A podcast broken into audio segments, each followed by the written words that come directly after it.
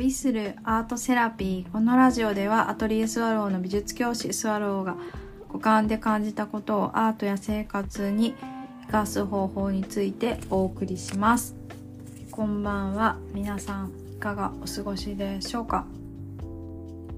私はあの最近年が明けて久しぶりに授業が再開して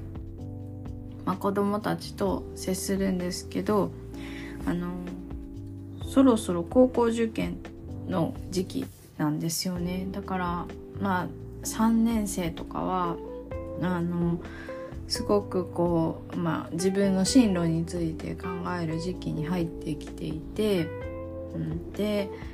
学校面接とかね作文の練習とかあるんですけどでなんか久しぶりに生徒に会ってその生徒があのまあいろいろねこう書類を書く関係で自己 PR の文を書いたりするんですよこの時期になると。でそういう時にまあ手伝う時間手伝うというかまあそういうその作文を書いている時間をまあ見守る程度なんですけどそういう時もあって毎年でなんか生徒がなんか家だと集中できないけど、まあ、ここだと集中できるなとかこうぼやいていてでなんかそれって今までこうあんまりうんと見過ごしてきたんですけどなんかこういろいろ自分がやりたいことをやったりあの学校でそうやって自分のね進路について真剣になってる生徒に触れ合ったりすることでああなんか自分のやってきたことも意味があった時間なんだなって思ったんですよねあの教員の方の時間で。で全部が自分のこう自己実現のための時間をたくさん取ることが自分にとってすごくいいって思い込んでいたんですけど実はまあ私の場合はそうじゃなかったのかもしれないってその生徒の言葉でなんか思ってうんなんか私は割とこう他人に生かされているなって思うことがすごくあるからその生徒が真剣な姿とか感じたこととかなんかそれをこう自分の感覚に取り入れてでまた違う学校に行って新しいあの生徒と触れ合ってでその子が何を感じるかっていうところでなるべくその子にとっていい時間を過ごしてほしいんですよね授業をする時には。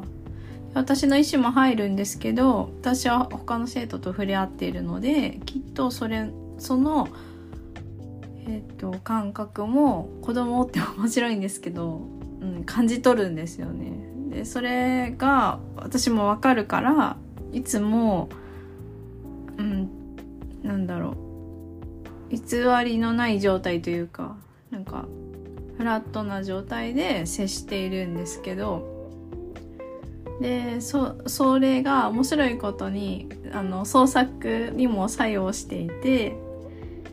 そうなんかああ絵描こうかなって思う時はもちろん自分の意思で描いているんですけど、あ、そういう時のこう向き合う姿勢だったり、まあ、真剣になりすぎずでも次の自分の絵を描くってどういうことなんだろうって考える時にそうやって進路に向けて自分のことにこう淡々と取り組む生徒の姿とか思い出したりもするので、うん、なんかいろんなこう作用が働いているなって思って。で多分1年前は私はそう思えなかった。ったんだろうなって思うんですよね。あの全部が作用してそうやって循環しているっていう風には思えなくてでもあの自分のこの古典をやってみて改めてそう思うことができたのでどれもどれ一つもあの無駄ではないし生きているっていうふうに思ったからうん。あこのお仕事は私が理解すれば理解するほど自分にとって力になるなって。で同じぐらいにきっと自分の絵も大事にして生かされてるなって思うぐらい私は生きているっていう風な時間を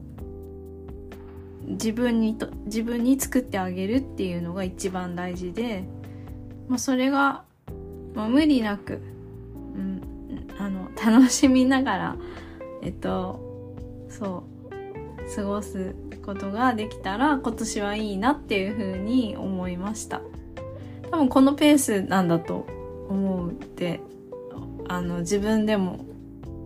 分かったのでそれが本当にえっ、ー、と古典をやってよかったなって思うことです。はい。あの少しずつですけど、まあ、次のことも考えて活動していきたいなと思います。はい。今日も最後まで聞いてくださってありがとうございます。あの最近ねまた寒さがこう深くなってきて多分なんか体の感覚がきっと違ってきている人も多いのではなかろうかと思うんですけどはいあの体調に気をつけてお過ごしください。今日も最後まで聞いてくださってありがとうございます。それではまた。